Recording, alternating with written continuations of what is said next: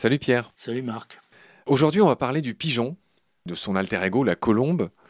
C'est une des rares fois où c'est le même mot en anglais qu'en français. Hein. Pigeon ou dove en anglais, pigeon en, français. Un hein. Dove, c'est l'équivalent de la colombe plutôt. Le pigeon, contrairement aux idées reçues, est un oiseau rapide. Tu notes dans ton livre qu'il peut aller jusqu'à 90 km/h. Il est endurant aussi. Oui, ben le pigeon voyageur. Hein. Alors pourquoi on dit colombophile et pas euh, pigeonophile? Ça, c'est l'usage. Pigeon, au départ, il faut savoir que c'était le bébé pigeon. Hein. Le latin tardif pipio euh, désignait le jeune pigeon. Et puis le mot a finalement été utilisé pour le pigeon adulte. Ce pipio, évidemment, est onomatopéique. Hein, ça vient de pipiarer, pioler, glousser, euh, pipilarer, gazouiller, etc. On dit encore en français pépier, pioler, piailler. Je vois que tu parles beaucoup de Colomb, des, noms de famille euh, Colomb. Je pense évidemment à Cristobal Colon, à Christophe Colomb. Est-ce que son nom euh, vient de là, de Pigeon? Oui, oui, c'est un nom vraiment très répandu dans toutes les langues, euh, le rapport à Colombe, le plus courant même en France, c'est Coulon, hein, Coulon en ancien français. Alors j'essaye de ne pas dire de bêtises. Christophe Colomb est natif d'Italie, je crois. Il me semble qu'il est né à Gênes qu'il a servi par contre la couronne espagnole. Les Italiens de l'époque n'avaient pas voulu de lui, il avait offert ses services à la couronne espagnole. Mais son mmh. nom partout dans les pays euh, hispanophones, c'est Cristobal Colón. Et colonne n'a rien à voir avec Paloma, le nom espagnol euh, du pigeon et de la colombe, et, ou de colomba en, italien. Mais tu me confirmes que le nom de Christophe Colomb, euh, alors ça c'est son nom français, mais c'était comment son nom originel en italien? Colombo. Colombo, hein. Et Colombo, ça me fait penser aussi au célèbre inspecteur Colombo. Ben oui, pourquoi pas. Et à son imperméable. Oui, et ça 403. Oui, une 403 d'occasion. D'accord. Il me semble que Woody Allen se référait aux pigeons comme des rats with wings, des rats avec des ailes.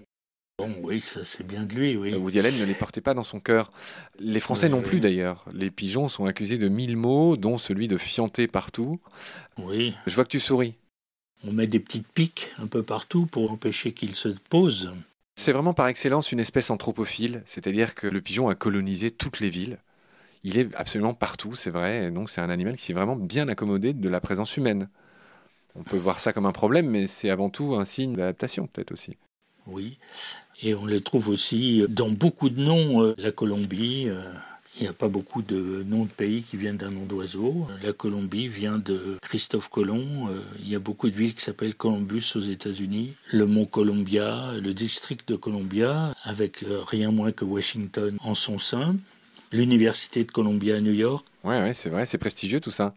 On n'a pas dit le nom allemand euh, du pigeon ou de la colombe, donc en allemand c'est euh, Taube, dit Taube, hein, comme beaucoup de noms d'oiseaux, me semble-t-il, euh, en allemand sont féminins. Donc bref, et je voulais juste dire un proverbe allemand que j'adore, qui est l'exact équivalent du français un tien vaut mieux que deux tu l'auras, qui se dit en allemand Besser ein Spatz in der Hand als eine Taube auf dem Dach, ce qui veut dire Exactement, il vaut mieux un moineau dans la main qu'une colombe sur le toit. Taube étant une autre forme de dove, en fait. Hein. Dove, taube, c'est la même origine germanique. Est-ce qu'on a dit un mot sur la colombe de la paix? Non, on ne l'a pas dit, c'est dans la Bible. Ça permet de comparer deux oiseaux. On parlera du corbeau un jour. Quand un bateau ne sait pas si la terre se rapproche ou pas, les marins envoient un oiseau en éclaireur pour voir. Ils envoient une colombe, si elle trouve la terre, elle revient avec un rameau dans le bec, un rameau d'olivier si possible, qui est resté le symbole de la paix.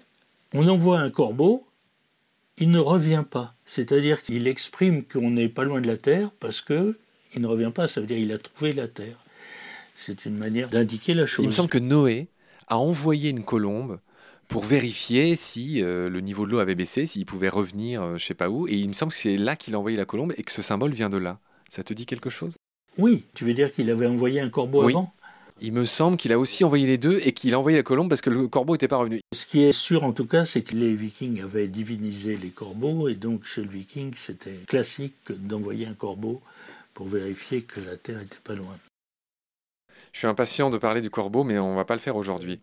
On le fera bien sûr une autre fois. Pierre, il y a un autre mot qu'il faudrait que tu éclaires pour nous. On va commencer par colombin. Ça désigne un étron, Oui, oui, c'est un étron. C'est lié à colonne et à colomb. Alors, si on évoque ça, je crois qu'il faut parler de colombage aussi. Oui. Alors, en vérité, ça vient d'un mélange avec l'autre mot latin qui est columna, qui veut dire colonne. Ah, donc colombin, le colombin l'étron vient de là C'est plutôt une colonne, petite colonne. D'accord. Mais pour le colombage, ce qui se passe, c'est que par attraction, on a voulu garder la phonétique latine columna, et le lumna peut se déformer en umbe. Et donc on a dit colombe, on a appelé colombe les poutres. D'où colombage, c'est resté. Alors l'autre chose qui me surprend, c'est qu'est-ce que les columbariums ont à voir avec les pigeons? Le columbarium, je le rappelle, c'est là où on met les urnes funéraires. Oui, bah, c'est la ressemblance, les niches, les petites niches. Ah Oui, oui. Ah, c'est drôle. C'est juste la ressemblance du bâtiment en quelque sorte. Est-ce que tu veux dire un mot sur l'adjectif précolombien Dire ce que ça veut dire? Oui, alors là, c'est à nouveau une façon très indirecte de parler des Colombes. Oui, précolombien, c'est avant l'arrivée de Christophe Colomb, bien sûr. On a... Les civilisations précolombiennes. Civilisations précolombiennes. On a d'ailleurs cité des noms à une autre occasion, Nahuatl ou Quechua ou Tupi, tout ça, c'était euh, précolombien, évidemment. Il y a un petit paragraphe que, pareil, je trouve vraiment très savoureux dans ton livre. Tu expliques que c'est bien Christophe Colomb, Cristobal Colon, qui a découvert l'Amérique. En revanche, c'est Amerigo Vespucci qui lui a laissé son nom. Oui, c'est le hasard des décisions des géographes euh, de jadis, de la Renaissance. Euh, en effet, euh, America vient de Amerigo, Pierre, euh, pourquoi on dit se faire pigeonner, être un pigeon? D'où ça vient ça? Bon, Je pense que le pigeon est quand même assez facile à attraper, hein. donc euh, ça doit suffire à expliquer l'expression, non? Bien vu Pierre. Euh, pourquoi dit-on d'un décolleté qu'il est pigeonnant? Il n'est pas clair. C'est pas fait pour tout à fait clair, ça, je pense.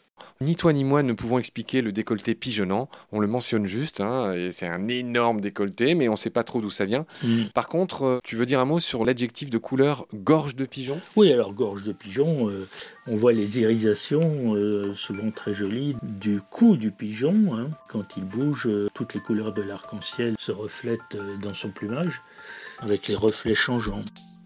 Très bien, sur cette euh, notion de couleur, on va laisser là nos histoires de pigeons. Je te remercie pour tes lumières. Pierre, prends soin de toi, à très vite. Salut Marc.